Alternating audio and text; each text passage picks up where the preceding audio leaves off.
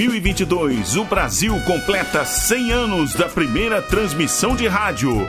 Comemorando esta data histórica, a Rádio Nacional resgata sua época de ouro e traz de volta, direto do seu valioso acervo, toda a emoção das radionovelas.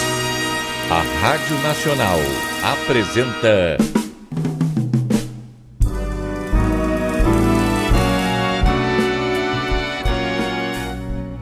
A Vidente e o Vigarista. Roteiro original de Amaral Gurgel.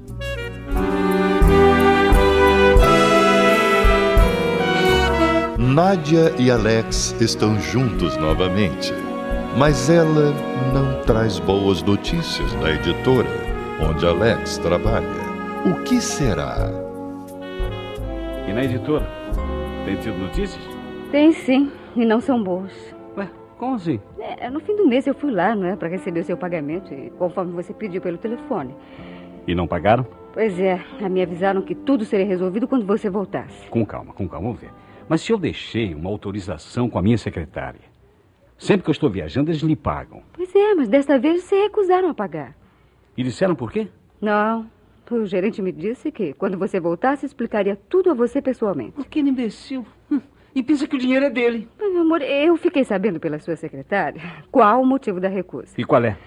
Bom, o chefe acha que você abandonou o emprego. Mas você lhe explicou que era um caso urgente, meu pai morrendo. Falei, meu amor, falei. Mas na opinião dele, você devia ter pedido oito dias, que tem direito, né? Cavalão, um caso de urgência, fim de semana, e eu deveria esperar até segunda-feira para fazer o pedido? Ah, É, pois é. E além disso, você teria oito dias e tá fora há 15 dias, é isso.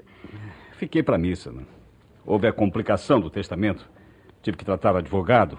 E eu devia compreender que viajei para outro continente. Eu não fui até a esquina. Pois é, devia, mas não compreende. Bom, a sua secretária disse que, o- que o gerente é um homem daqueles, não é que se prende a leis, regulamentos, ordens. Um cretino que só entende de números. Para ele, o empregado é uma máquina de ganhar dinheiro. No lugar do coração deve ter uma caixa registradora. Por isso mesmo deram-lhe emprego, né? Ele tem implicância comigo, sabe? E você, como é que se arrumou? Bom, eu, felizmente, eu trouxe algum dinheiro.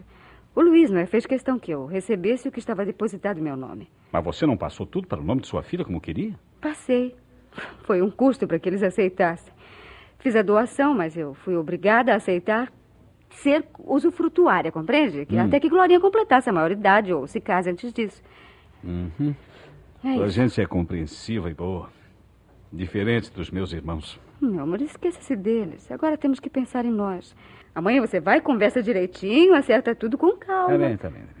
É, uma noite de sono irá me tirar esta vontade de agredir, me insultar. É assim é que se fala, meu amor, é assim. Bom, jantaremos fora, hein? Não, senhor, nada disso, não. Ah, que isso? Temos que fazer economia. Pois ainda não sabemos se vão lhe pagar os oito dias em que esteve ausente.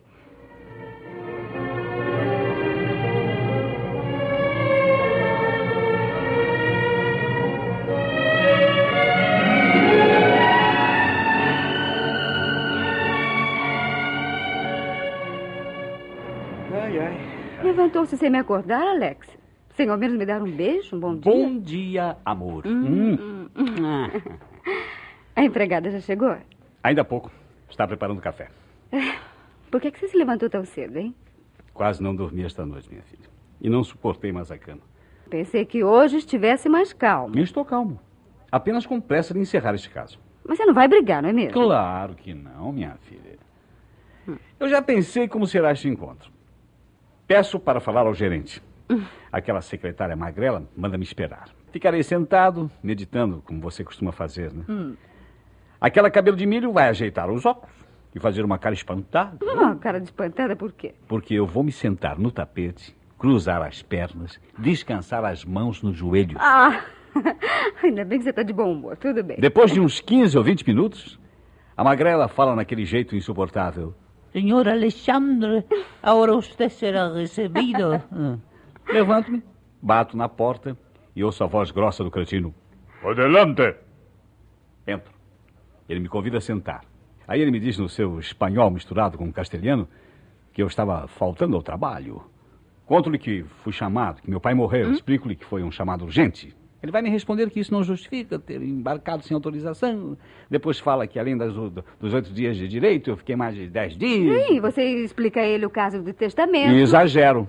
Digo que herdei milhões de dólares. Ah. Quando ouve falar em dinheiro, ergue a cabeça e consegue arregalar os olhos. Ah, sim. Aí ele o felicita, ergue-se, aperta-lhe a mão e o convida para almoçar. E eu não aceito porque detesto ketchup. E ele manda providenciar o seu pagamento sem descontar os 10 dias. Os 10 dias ele manda descontar. Ora, pois que desconte. Nós não vamos nos aborrecer por isso. Claro. E já com dinheiro no bolso, voltarei à tarde, pagarei o aluguel. Você põe um vestido bonito hum? e vamos jantar fora, meu amor. É isso, meu amor. É isso aí, tá?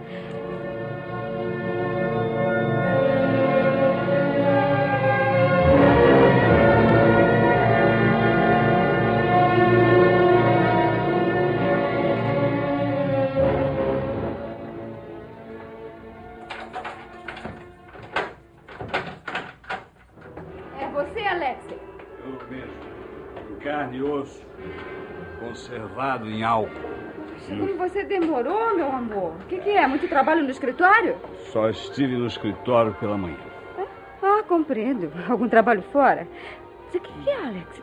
Você esteve bebendo? Estive. Você sempre bebeu pouco, meu amor. O que, que aconteceu?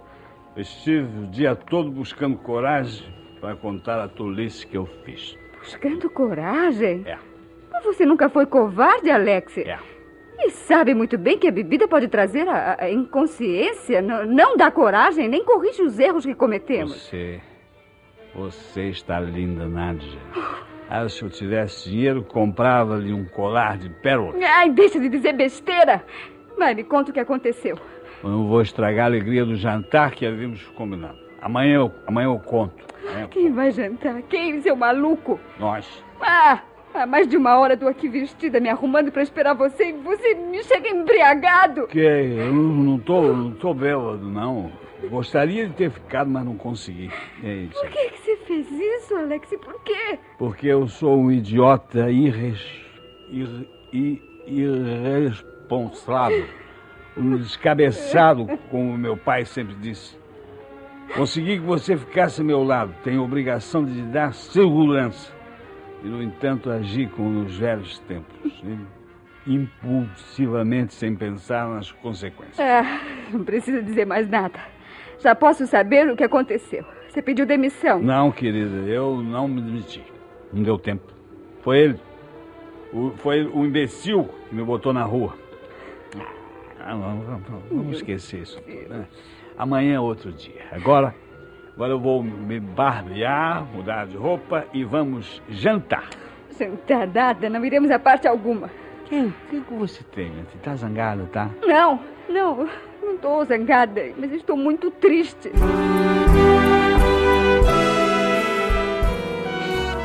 Estamos apresentando A Vidente e o Vigarista em comemoração aos 100 anos da primeira transmissão de rádio no Brasil, a Rádio Nacional traz direto de seu acervo histórico a época de ouro das radionovelas. Quer ouvir este ou algum capítulo anterior da nossa radionovela? Acesse nosso podcast, A Vidente e o Vigarista, no Spotify.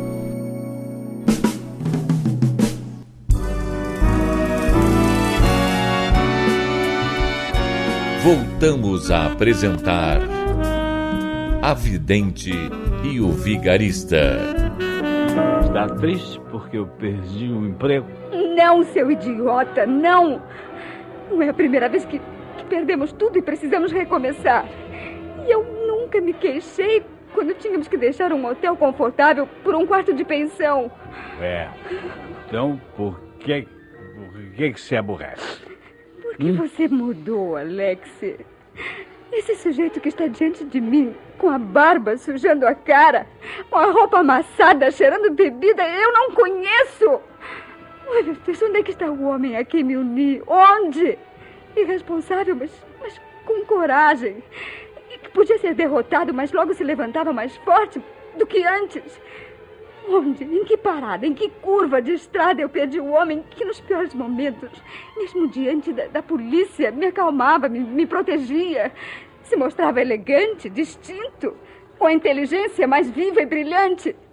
Onde? Onde eu perdi aquele companheiro ideal, Alex? Onde? Que, que, que, querida, eu. eu Ai, não eu, me toque, não me toque. Não se aproxime, que eu não quero sentir o cheiro azedo dos bares.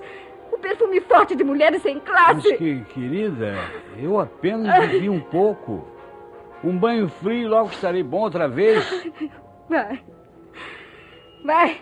Vai lavar a sujeira que trouxe das ruas.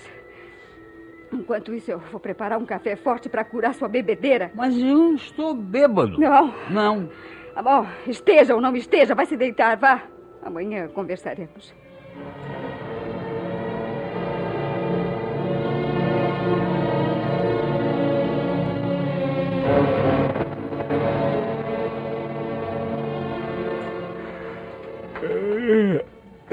Nádia!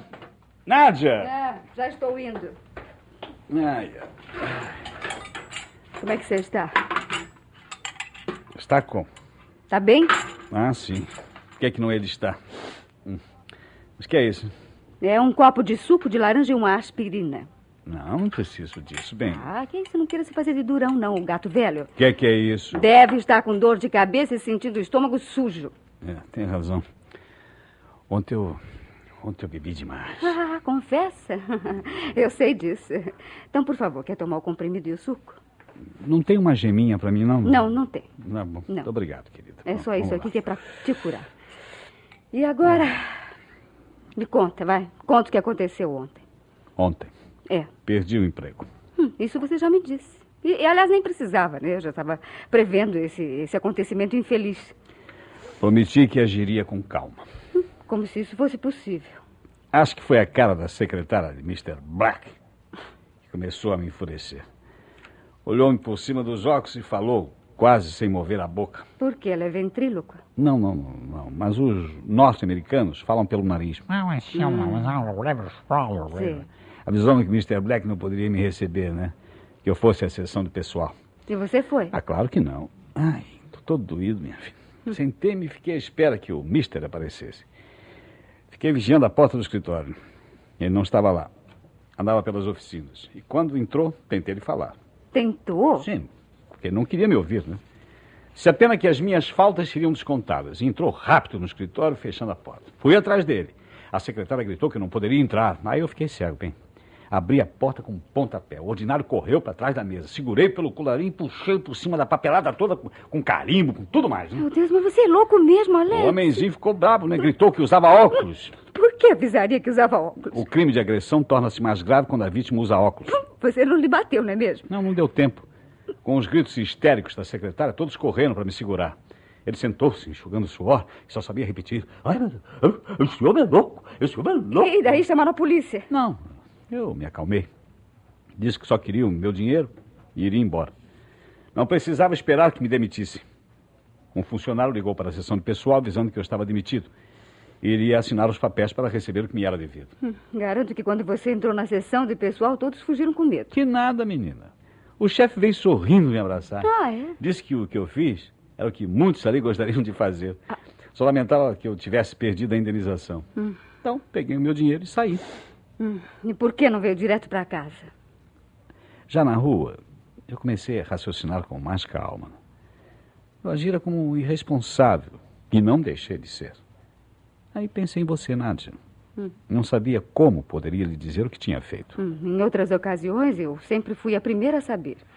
Isso é, só aquela vez na Itália, né, que você fugiu e foi se esconder num parque de diversões.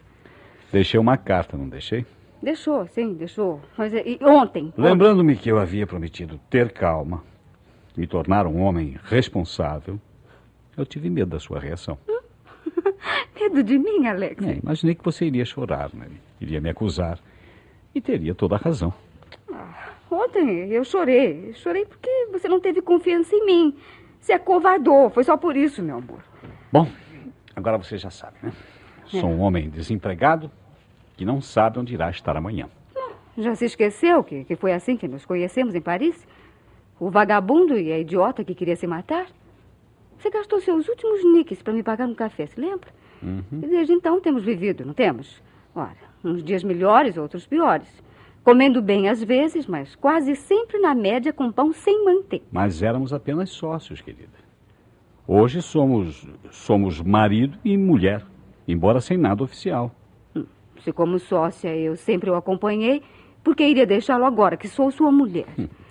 Você é um anjo, querida. Um anjo chorão, né?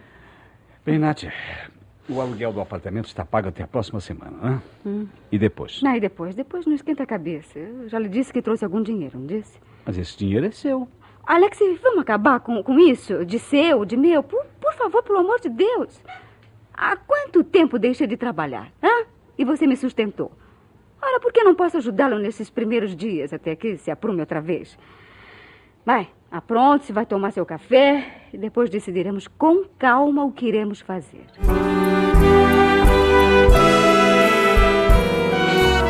Enquanto o destino da herança de Alex é decidido nos tribunais do Brasil, ele perdeu o emprego que tinha no estrangeiro.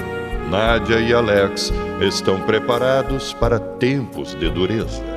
Quais serão os próximos passos deste casal? Acabarão por retornar à vida de golpes para ganhar seu dinheiro? Não perca o próximo capítulo desta novela eletrizante. A Rádio Nacional apresentou A Vidente e o Vigarista. Roteiro original de Amaral Gurgel.